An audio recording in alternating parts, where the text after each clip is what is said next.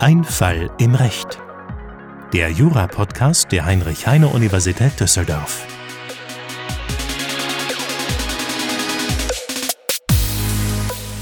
Herzlich willkommen bei Ein Fall im Recht, dem neuen Podcast der Heinrich-Heine-Universität. Mein Name ist Adrian Deuschte, ich bin wissenschaftlicher Mitarbeiter und ich podcaste heute mit Philipp Bongertz, ich bin auch Wismit. Wir präsentieren euch hier in jeder Folge einen Fall, aber nicht irgendeinen Fall, also kein Fall vom BGH oder vom Bundesverfassungsgericht, sondern die richtigen Fälle, die äh, Fälle ähm, vom äh, Amtsgericht Reda Wiedenbrück oder sowas da, wo sich, wo äh, Richter jedes Jahr mit einem Füllhorn von 250 Fällen oder sowas überschüttet werden und die Fälle, die von denen sonst keiner Notiz nehmen würde, die aber ähm, das wirkliche Leben äh, rüberbringen, die Fälle, die nicht bis zum BGH durchgeklagt werden, äh, sondern mitten im Leben spielen. So, wir haben heute eine besonders spannende Geschichte für euch. Es fing nämlich alles so schön an. Äh, ein junges Paar zieht zusammen, sind ein bisschen in Geldnot, ähm, wollen sich die Wohnung einrichten, nehmen Kredit auf von der Oma in Höhe von 3000 Euro. Dann kaufen sie sich zusammen einen Hund, einen Border Collie, wie schön. Äh, dann äh, haben sie immer noch Geldnöte und äh, sie nimmt sich einen Kredit bei Easy Credit auf. Ein Sponsor? genau, nicht gesponsert. Ähm, und ähm, ja, dann ist das eben so, wie das ist. Es landet alles vor dem Amtsgericht Bingen.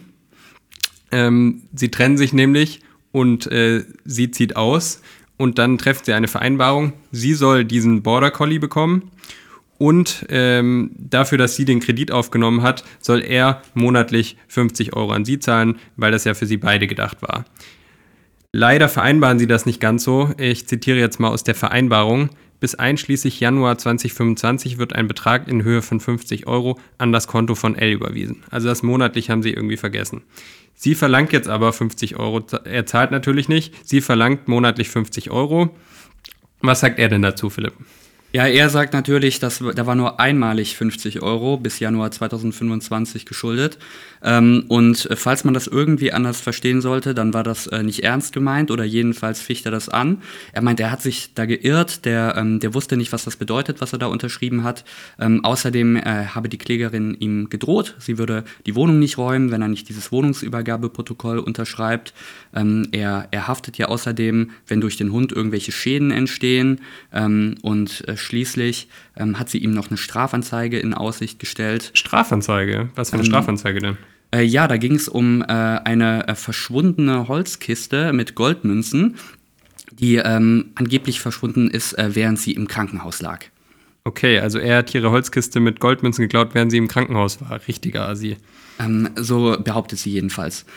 Ähm, ja, schließlich hat er dann noch ähm, äh, da seine Oma ins Feld geführt. Ähm, die hat den äh, beiden ja von ihrer fetten Rente 3000 Euro geliehen und äh, er macht dadurch jetzt quasi die Aufrechnung geltend. Schließlich äh, macht er noch einen Schadensersatzanspruch geltend, um damit aufzurechnen, ähm, indem er sagt, er hat dir diesen Hund überlassen, aber hat gesagt, du darfst ihn nur haben, wenn es dem Hund gut geht und äh, sie hat ja gar keine Zeit, um sich um den Hund zu kümmern.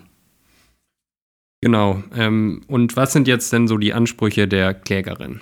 Was sind die Anspruchsgrundlagen? Ja, also eigentlich, äh, wenn man das so hört, ähm, er soll äh, Geld äh, zurückzahlen über so einen längeren Zeitraum, da denkt man erstmal an ein Darlehen.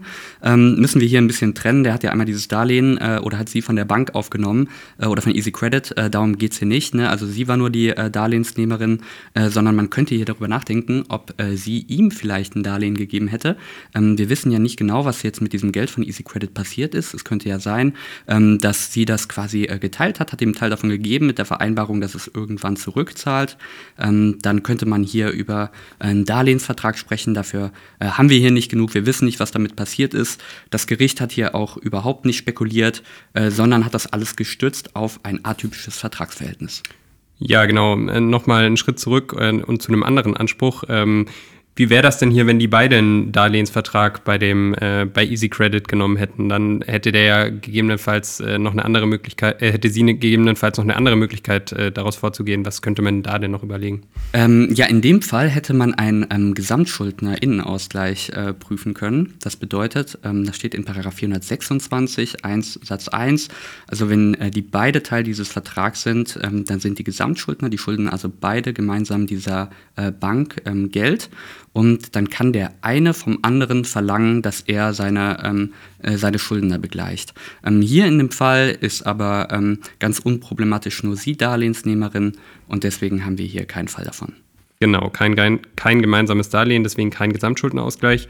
Ähm, das heißt, wir müssen jetzt aus einem Vertrag äh, vorgehen, den die hier geschlossen haben, der gesetzlich nicht geregelt ist. Ähm, welche Anspruchsgrundlage könnte man denn da nehmen? Ja, das ist ähm, für Studenten immer so ein bisschen undankbar, wenn man keine gesetzliche Grundlage hat. Ähm, denn man ist es ja gewöhnt, irgendwas zu prüfen, was man vorher schon mal ähm, äh, gelesen hat und irgendwie ähm, schon kennt. Ähm, in dem Fall von ähm, atypischen Vertragsverhältnissen ist die Anspruchsgrundlage Paragraphen 311 Absatz 1 und Paragraph 241 1. Und da steht so sinngemäß drin, äh, durch Vertrag kann man sich zu einer Leistung verpflichten. Das ist also denkbar nichtssagend. Aber da muss man keine Panik haben. Alles, was man dann macht, ist, man liest was haben die Parteien hier vereinbart? Genau, und jetzt möchte sie aus diesem Vertrag eben vorgehen. Äh, und das große Problem an diesem Vertrag ist ja jetzt, äh, dass sie den so unfassbar dämlich vereinbart haben. Äh, was steht da nämlich drin? Bis Januar 2025 50 Euro. Von monatlich ist keine Rede. Ähm, was muss man denn jetzt als erstes hier machen? Ja, das ähm, äh, Gericht musste dann erstmal auslegen, was jetzt eigentlich diese Vereinbarung heißen sollte. Auslegen, das bedeutet nach äh, den Paragraphen 133 und 157, dass man ähm, quasi mal äh, schaut, was bedeutet das hier eigentlich objektiv, was die hier aufgeschrieben haben. Und ähm, da gibt es verschiedene Auslegungsvarianten, die man so im ersten Semester lernt. Und ähm, das Gericht äh, hat die hier auch alle ganz mustergültig aufgezählt. Äh, die grammatikalische, die systematische und die teleologische und die historische. Ähm, und hat sich dann ans Werk gemacht und angefangen mit der grammatikalischen Auslegung. Und zwar hatten die äh, Parteien ja geschrieben, dass er das bis einschließlich Januar 2025 bezahlen soll. Und ähm, dann hat das Gericht ähm, keine Kosten und Mühen gescheut und ist auf www.duden.de gegangen und geguckt, was einschließlich ähm, äh, da bedeutet. Und zwar äh, mitsamt anderen unter oder unter Einschluss. Und bei äh, www.synonyme.de stand außerdem, dass ein anderes Wort für einschließlich nebst ist. Und äh, daraus hat das Gericht dann geschlossen, dass ähm, das bedeutet 50 Euro neben anderen Raten. Ähm, also, dass das heißen sollte, dass das monatlich gezahlt wurde. Ähm, dazu hat es außerdem gesagt, so eine Frist von sieben Jahren, um 50 Euro zu bezahlen, das ist schon außergewöhnlich lang. Ja, auf jeden Fall. Und das Besondere ist ja, dass hier mal in einem Fall wirklich intensiv ein Vertrag ausgelegt wird. Das kennt man ja aus Klausuren typischerweise nicht, sondern äh, meistens legt man ja irgendwie das Gesetz aus oder äh, man legt mal irgendwie eine Beendigungserklärung als Rücktritt aus oder so. Das ist total simpel. Und hier hat das Gericht wirklich äh, exemplarisch mal grammatikalisch, historisch, systematisch und teleologisch diesen Vertrag ausgelegt ähm, und kam dann zu dem Ergebnis, ähm, was ich auch überzeugend finde dann, dass es sich wohl um eine monatliche Zahlung von 50 Euro handeln sollte. Also das ist unser objektiver äh, Vertragsinhalt. Ja, ähm, also der, der äh, Professor, der diesen, äh, dieser Richterin oder dem äh, Richter im ersten Semester Jura beigebracht hat, der hat wahrscheinlich Freudentränen in den Augen gehabt, als er gesehen hat, ähm, wie, ähm, wie feinsinnig hier das Gericht ähm, diesen Vertrag ausgelegt hat. Ja, wirklich super. Also äh, müsst ihr euch am Ende, äh, sagen wir auch nochmal, wo, wo der Fall zu finden ist, unter ähm, welcher Nummer und so weiter. Äh, das muss man nochmal nachlesen, das ist wirklich extrem gut. Äh, jetzt hat er noch was erklärt, und zwar, dass er, den, dass er das überhaupt nicht ernst gemeint hat. Äh, also das war schon hilfsweise, wenn das so zu verstehen ist, dass 50 Euro pro Monat zu zahlen sind, dann hat er gesagt, hat er das nicht ernst gemeint. Ähm, ja, was, was ist denn hierzu zu sagen? Ja, also ähm, er meinte, das wäre dann ein, ein Scherz gewesen, dass er da reingeschrieben hat, ähm, äh, dass, er da, dass er sich zur monatlichen Zahlung verpflichtet. Ähm, da hat das Gericht äh, natürlich gesagt, das ist vollkommener Quatsch. Ähm, also in so, eine, äh, in so ein Wohnungsübergabeprotokoll, das ist äh, für beide, ähm, schreibt das Gericht von erheblicher Wichtigkeit gewesen. Ähm, ne? Also ist auch mit gesundem Menschenverstand, wer macht denn einen, einen Witz in einem Wohnungsübergabeprotokoll? Äh, die beiden wollten da ja quasi sich über ihren äh, Besitz auseinandersetzen. Ähm, das war so äh, wohl eine Schutzbehauptung. Ähm, das Gericht hat dann gesagt, es ist höchstens ein geheimer Vorbehalt. Das steht in Paragraph 116 Satz 1, wenn man quasi was erklärt und sagt dann hinterher, ich habe das überhaupt nicht so gemeint, ähm, dann gilt diese Erklärung trotzdem. Genau, also da muss man ja unterscheiden zwischen dem äh, sogenannten guten Scherz in 118 BGB, wo dann wirklich die Willenserklärung äh, hier nichtig wäre und dem äh, bösen Scherz aus 116 Satz 1 BGB, ähm, der aber dazu führt, dass die Willenserklärung trotzdem wirksam ist. Beispiel für einen guten Scherz wäre zum Beispiel, wenn ich in meiner Stammkneipe äh, rufe, ich schmeiße eine Runde für alle und äh, der Wirt weiß natürlich, dass das nur ein Scherz ist, weil ich bin ja Schwabe. Niemals würde ich eine Runde für alle äh, schmeißen. Äh, und dann äh, wäre das sozusagen nichtig, die Willenserklärung nach 118 BGB. Hier haben wir nur einen Fall von 116. So, und äh, dann geht es ja weiter bei uns und äh, er ficht diese Erklärung an, also er ficht seine Willenserklärung an und sagt, äh, das hätte er so nicht gemeint, er wollte niemals erklären, monatlich 50 Euro zu bezahlen. Ja, an was muss man da natürlich denken? Ja, an einen Inhaltsirrtum. Er hatte also gesagt, er hat sich über die Bedeutung seiner Erklärung geirrt, ähm, hatte da aber nur so ähm, den äh, Paragraph 119 in den Raum geworfen. Also er hat da nicht näher erklärt, äh, was er da jetzt genau, äh, wo der Irrtum lag. Ähm, Inhaltsirrtum ähm, Irrtum noch mal kurz ähm, zur Erinnerung. Das ist dieses, wenn man ähm, was erklärt und stellt sich ähm, darunter eine Bedeutung vor, die es objektiv gar nicht hat. Und was äh, das objektiv ähm, bedeutet, was die da im Vertrag geschrieben haben, haben wir vorhin ausgelegt. Ne? Und er meinte jetzt, er hat sich was anderes darunter vorgestellt. Hat dazu aber nicht genügend vorgetragen ähm, und ähm, hat außerdem ähm, die, die Anfechtungsfrist versäumt. Ähm, das bedeutet, wenn man ähm, die Anfechtung erklärt, dann muss man das nach 121 unverzüglich erklären, also ohne schuldhaftes Zögern. Und er hat sich hier fünf Monate Zeit gelassen und das war dem Gericht dann zu spät.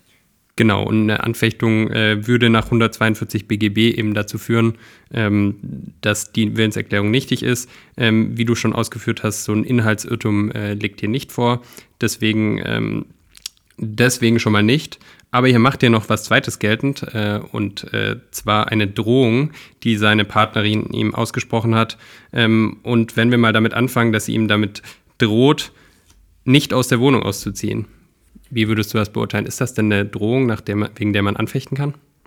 Ähm, nee, auf gar keinen Fall. Das ist, ähm, also eine Drohung muss ja auch immer äh, widerrechtlich sein. Und ähm, sie hat ja hier gesagt, ich, ich ziehe nicht aus und ich unterschreibe diesen, dieses Wohnungsübergabeprotokoll nicht, äh, wenn, er, wenn da nicht auch das und das drin steht. Und ähm, das hat ähm, jeder aus seiner Privatautonomie, also quasi diesen, ähm, jeder darf selbst darüber bestimmen, ähm, äh, mit wem und mit welchem Inhalt er äh, Verträge unterschreibt. Und das beinhaltet auch das Recht, dass man sagt, ich unterschreibe diesen Vertrag nicht, äh, wenn da nicht das drin steht, ähm, äh, was, äh, was ich möchte.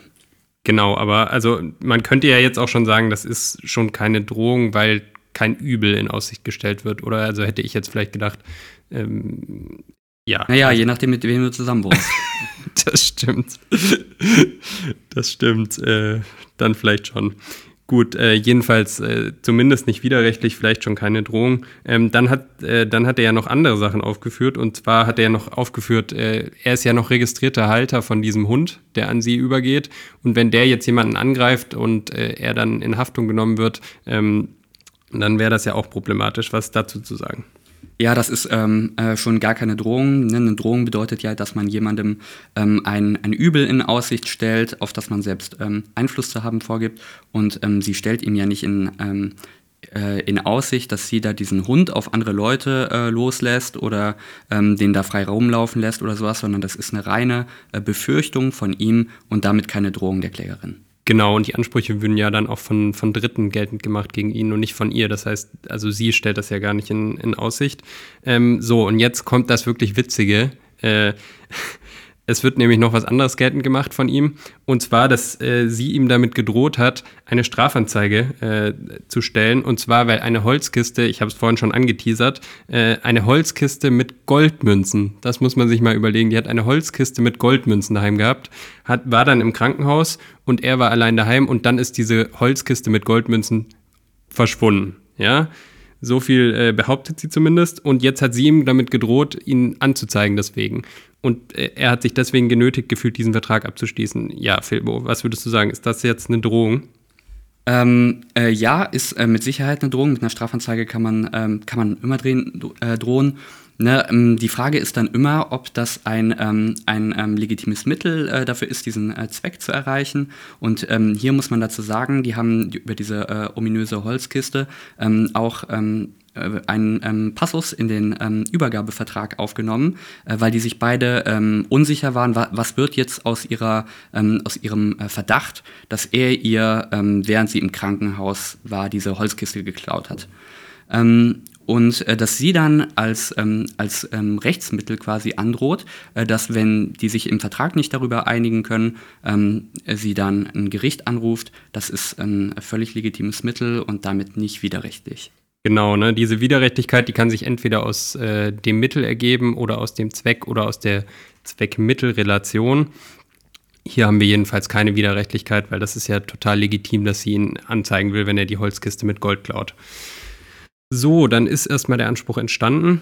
Der könnte hier aber untergegangen sein, denn er macht einige Ansprüche geltend äh, im Sinne der Aufrechnung. Also Aufrechnung, das heißt ja so, wenn man wechselseitig Ansprüche gegeneinander hat, dann kann man die verrechnen. Ja, was äh, würdest du hier sagen, Philbo? Ja, er, ähm, er haut ja hier insgesamt drei Positionen raus. Und zwar ist der ähm, erste, ähm, wir hatten ja diese, diese Oma, die ihm dann noch äh, 3000 Euro geliehen hat für die beiden. Und da hatte er gesagt, äh, wir schulden beide diese 3000 Euro meiner Oma. Und äh, deswegen nehme ich als Schuldner 1 dich als Schuldnerin 2 ähm, in Anspruch, dass du das Geld an meine Oma zahlst. Ähm, das hat das äh, Gericht so nicht hingenommen. Die haben gesagt, okay, äh, die haben die, die Oma dann als Zeugin geladen und die hat gesagt, die wollte ihrem Enkel die Hälfte dieses Geldes schenken und nur die Freundin sollte das irgendwann zurückzahlen. Und damit waren die nicht beide Schuldner dieses Darlehens und er konnte dann ähm, nicht seine Freundin quasi auf Zahlung des Darlehens. Ja, das, das Außergewöhnliche daran ist ja eigentlich, dass seine eigene Oma gegen ihn ausgesagt hat. Also der Typ ist richtig lost. Wenn seine eigene Oma nicht für ihn aussagt, dann, dann hat man wirklich verloren. Ähm, das, äh, das Gericht ähm, hat ihm das auch hier nochmal äh, unter die Nase gerieben. Ähm, also äh, das hat gesagt, äh, die Behauptung, äh, welche von seiner eigenen Oma äh, eindrucksvoll und unmissverständlich widerlegt wurde, weckt erhebliche Zweifel ähm, an seiner Glaubwürdigkeit. Genau, und aus, aus diesem Darlehensvertrag wollte ja sozusagen äh, aus diesem Gesamtschuldnerausgleich wieder vorgehen aus äh, 426. Äh, das geht eben nicht, weil sie äh, sozusagen nur ihr ein Darlehen gegeben hat. Dann macht er ja noch einen zweiten Punkt geltend wegen dieses Darlehens. Ja, er hatte außerdem behauptet, äh, hilfsweise hätte die Oma ihm dann ähm, die Rückzahlungsanspr ihre Rückzahlungsansprüche gegen die, äh, gegen die Klägerin abgetreten.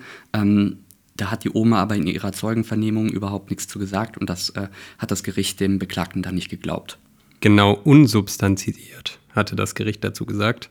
Ähm, und dann gab es noch einen dritten Anspruch, den er im Wege der Aufrechnung geltend macht. Den finde ich besonders absurd. Und zwar ein Schadensersatzanspruch wegen des Verlusts des Hundes in Höhe von 500 Euro. Also der Hund hat einen Wert äh, von 500 Euro. Ähm, das wurde festgestellt vom Gericht. Und er will jetzt Schadensersatz, weil der Hund jetzt bei ihr ist. Ja, was könnte man denn da überlegen? Ja, das weiß ich auch nicht so genau. Also wir haben im Voraus äh, mal darüber gequatscht, was hier eigentlich die Anspruchsgrundlage ist. Das Gericht wusste es äh, so richtig eigentlich auch nicht. Die haben dazu nichts geschrieben ähm, auch. Ähm, also was der ähm, Kläger hier äh, sagt, ist, er hat diesen Hund jetzt verloren. Und äh, wenn es dem, äh, und das war unter der Bedingung, dass es dem Hund gut geht. Ähm, nun hat sie aber keine Zeit, sich um den Hund zu kümmern und deswegen hat er seinen Hund verloren, obwohl es ihm nicht gut geht und möchte jetzt gerne den Wert von dem Hund. Und äh, da hat das Gericht gesagt, also das ist vollkommener Käse. Ähm, da, du hast schon gar keinen Schaden, denn du hast das Eigentum an diesem Hund äh, freiwillig aufgegeben. Ja, das ist wirklich schon äh, ziemlich absurd, wenn man was äh, freiwillig übereignet und dann sagt, das wäre jetzt mein Schaden. Ähm, aber gut, ähm, so ist das eben und das wurde hier auch nicht zugesprochen. Äh, vielleicht noch ein Punkt, wenn man das in der jetzt in der Klausur prüfen würde, dann würde man ja eine Aufrechnung prüfen und zuerst die Aufrechnungserklärung. Äh, und da muss man ja, äh, gibt es immer dieses klassische Problem äh, der Eventualaufrechnung. Das war hier nämlich nur eine Eventualaufrechnung und eigentlich ist die Aufrechnung ja bedingungsfeindlich nach 388 Satz 2 BGB. Ähm, warum geht das hier trotzdem? Ähm, weil es sich hier um eine äh, rein innerprozessuale Bedingung ähm, handelt. Das heißt, ähm, also der Grund, warum man, äh, warum die Aufrechnung eigentlich bedingungsfeindlich ist, ist, weil man sagt, man, äh, man setzt damit den, den Aufrechnungsgegner ähm, eine ähm, unzumutbare Unsicherheit, weil der dann nicht weiß, ob diese Aufrechnung gilt oder nicht. Aber in einem Prozess wird ja über diese Aufrechnung entschieden und äh, dadurch ähm, hat er dann nicht diese Unsicherheit, sondern erfährt noch in dem Prozess, ob nun die äh, Aufrechnung wirksam ist oder nicht. Genau, also äh, Aufrechnungserklärung ist hier ähm, geschehen, aber es herrscht eben keine Aufrechnungslage, weil, er, weil keine gegenseitigen Ansprüche bestehen. Er hat nämlich keine Ansprüche gegen sie, wie wir gerade gesagt hatten. Ähm, das heißt, dieser Anspruch nach 311.1 wäre wär dann fertig und sie hat im Ergebnis einen monatlichen Anspruch von 50 Euro. Ähm, wie ist das denn jetzt mit den äh, Verzugszinsen? Er hat ja jetzt ein paar Monate nicht gezahlt und äh, sie will dafür Verzugszinsen. Und äh, sie hat ja auch einen Rechtsanwalt beauftragt. Ähm, kriegt man die auch ersetzt? Ähm, ja, kriegt man und das ist ähm, ein absolutes äh, Standardproblem und ist im Prinzip auch in jedem Fall, den man vor Gericht äh, hat, ähm, äh, mit enthalten, dieser Anspruch über die vorgerichtlichen Rechtsverfolgungskosten und den ähm, die, ähm, die Zinsen und das ergibt sich aus Paragraph 286 Absatz 1 und Paragraph 288. Das heißt also aus ähm, einem Schadensersatzanspruch ähm, aus Verzug, ähm, weil man ja von dem äh, Beklagten die Zahlung von Geld verlangt ähm, und der dann schon nicht bei dieser, ähm, bei dieser Aufforderung leistet, sondern man quasi das erst noch selbst ähm, verfolgen muss. Wenn man dann, nachdem man den, ähm, den Beklagten darauf hingewiesen hat, dass man gerne das Geld hätte, ähm, einen Rechtsanwalt ähm, einschaltet, dann ist diese Beauftragung des Rechtsanwalts schon während des Verzugs und damit äh, Teil des Verzugsschadens. Genau, also man muss den anderen Teil mahnen und äh, danach kann man einen Rechtsanwalt beauftragen und kriegt das auch ersetzt. So, jetzt kommen wir noch zu den Ansprüchen des Beklagten. Der macht nämlich im Wege der Wiederklage auch eigene Ansprüche geltend. Und zwar will er den Hund zurück. Warum? Ähm, ja, ich weiß es auch nicht genau. Er hat ja bei dem, ähm, äh, bei dem Übergabeprotokoll Protokoll äh, relativ freigebig da auch seinen äh, Hund mit äh, Impfpass und Tasso e.V. Schutzausweis und allem abgegeben, äh, will ihn aber jetzt äh, hilfsweise zurückzahlen, vielleicht auch um diesem ähm, geforderten Schadensersatzanspruch ein bisschen Glaubwürdigkeit zu verleihen. Ähm, und da hat das Gericht dann mal wieder ausgelegt und haben in dem Vertrag geguckt, ob irgendwo diese. Also wenn ähm, wir vielleicht, sorry, wenn ich dich unterbreche, wenn wir vielleicht mit der Anspruchsgrundlage anfangen, woraus, wer will was von wem woraus, woraus könnte er denn hier vorgehen und wie kommst du auf diese Eigentumsprüfung? Äh, ja, er hatte sich hier auf Paragraph 985 berufen. Äh, das ist der ähm, Anspruch, nach dem der Eigentümer ähm, seinen äh, Besitz ähm, herausverlangen kann. Und er hatte gesagt, ähm, ich bin noch Eigentümer des Hundes, denn die, ähm, denn die Übereignung stand ja unter der Bedingung, äh, dass es dem Tier gut geht. Genau, und wie ist diese Bedingung jetzt äh, zu verstehen? Und dann äh, prüft man eben, ob das hier Eigentum hier übergegangen ist an die äh, Klägerin und äh, er sagt eben, nee, ist es nicht, weil er hat diese Bedingung vereinbart ähm, und äh, deswegen äh, ging das hier nicht. Was hat das Gericht dazu gesagt? Ja, das äh, Gericht hat mal wieder äh, seine äh, Auslegungsmethoden herangezogen und hat dann ähm, erstmal grammatikalisch äh, nach Hinweisen gesucht, ob ähm, der, dieses Wohnungsübergabeprotokoll irgendwelche Hinweise darauf äh, enthält, dass die Übereignung unter einer Bedingung stehen sollte. Das war äh, nicht der Fall.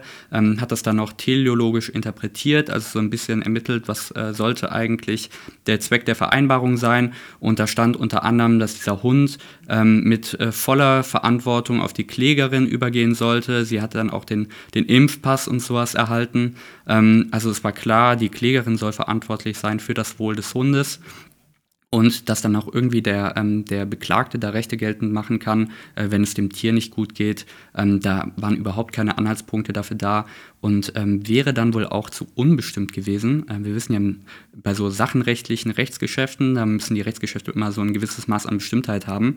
Und ähm, hier wäre das halt, also ähm, wenn ich sage, es muss dem Hund gut gehen, ähm, was ist damit gemeint? Ne? Ich meine, wenn der Hund jetzt zufällig die Würmer hat oder sowas, dann geht es ihm nicht gut. Dann würde ja das Eigentum wieder zurück an den äh, Beklagten fallen und in dem Moment, äh, wo der Hund dann seine Wurmkur bekommen hat, äh, geht das Eigentum dann wieder zurück auf die Klägerin. Sowas geht im Sachenrecht nicht. Und deswegen hat das Gericht ähm, das hier beiseite gewischt. Auch ziemlich absurde Bedingungen, wenn man mal ehrlich ist. Ähm, Finde ich total überzeugend zu sagen, das verstößt gegen das Bestimmtheitsgebot. Ähm, gut, das heißt, das Eigentum ist an sie übergegangen. Das heißt, der Anspruch aus 985.1 scheitert. Ähm, genauso wie der Anspruch aus 1007 durch ihre freiwillige Besitzaufgabe nach 1007 Absatz 3. Ähm, das hat das Gericht jetzt gar nicht mehr angesprochen, aber in Klausuren spricht man ja auch immer noch den 812 äh, BGB an. Warum scheitert der denn? Ähm, ja, wenn er jetzt als, äh, als Beklagter den 812 äh, geltend gemacht hätte, quasi mit, indem er eine Wiederklage gegen die Klägerin erhebt, ähm, dann hätte er ja gesagt, die Klägerin hat von mir etwas erlangt, nämlich Eigentum und Besitz an dem Hund, ähm, durch meine Leistung. Ähm, und die Frage wäre dann, ob ein ähm, Rechtsgrund hierfür besteht. Und der Rechtsgrund wäre dann dieses ähm, Übergabeprotokoll, in dem der, äh, das, der Übergang des Eigentums an dem Hund auf die Beklagte vereinbart wurde. Und ähm, dieses Übergabeprotokoll hat er ja äh, versucht, mit der Anfechtung in einem anzugreifen. Äh, das hat nicht geklappt. Und äh, deswegen ist dieses Übergabeprotokoll im Ergebnis wirksam und der Rechtsgrund für die Übereignung dieses Hundes. Genau, ähm, super. Also im Ergebnis hat er keine Ansprüche auf Herausgabe des Hundes. Ähm, warum auch? ähm, aber gut. Das äh, wäre es dann eigentlich auch zu dem Fall gewesen. Ähm, also wie ich finde, ein total spannender Fall. Ähm, ja, was sind denn hier so die, ähm, die wichtigsten Punkte, die man mitnehmen kann? Also der erste Punkt auf jeden Fall, schreibt eure Verträge ordentlich. Also was ist das denn für eine Schlamperei, dass man vergisst, monatlich mit, reinzuschreiben? Ähm, ja, was, was kann man hier noch mitnehmen aus dem Fall? Ähm, ja, also was ich wirklich äh, schön fand, war die Auslegung. Äh, einfach äh, toll zu sehen, dass auch noch äh, Richter äh, nach x Berufsjahren ähm, dann noch so gründlich äh, interpretieren, was jetzt dieser Vertrag bedeuten sollte. Auslegung hat man ja auch immer im Zusammenhang mit einer Anfechtung. Ne, und das hat diese ganzen, das Gericht hatte ähm, wirklich diese ganzen auch AT-Probleme bei der, bei der Anfechtung und dann aus dem Schuldrecht die Aufrechnung, alles haarklein durchgeprüft. Also wirklich schön zu lesen. Ja, finde ich auch. Und äh, was auch noch äh, so ist, also klaut nicht die Goldkiste von eurer Freundin, wenn die im Krankenhaus ist. Ja, das ist assi. Weil dann sagt sogar eure Oma gegen euch aus im Prozess. Ähm. Den Fall findet ihr auch in den Shownotes. Dort ist auch ein Link zu unserer Lehrstuhladresse. Ähm, dort äh, könnt ihr die, eine kurze Lösungskizze zu dem Fall abrufen. Genau, und wenn ihr auf dem Laufenden bleiben wollt, dann abonniert gerne äh, Einfall im Recht in der Podcast-App eures Vertrauens und folgt uns auf Instagram unter Einfall im Recht. Dort könnt ihr uns auch gerne Feedback geben. Nächste Woche werden dann aus unserem Team Philipp und Fabian den äh, nächsten Fall vorstellen und äh, wir sind gespannt, was die euch daraus gesucht haben. Cool, dass ihr heute eingeschaltet habt. Wir sehen uns dann bei der nächsten Folge. Macht's gut und ciao. Ciao.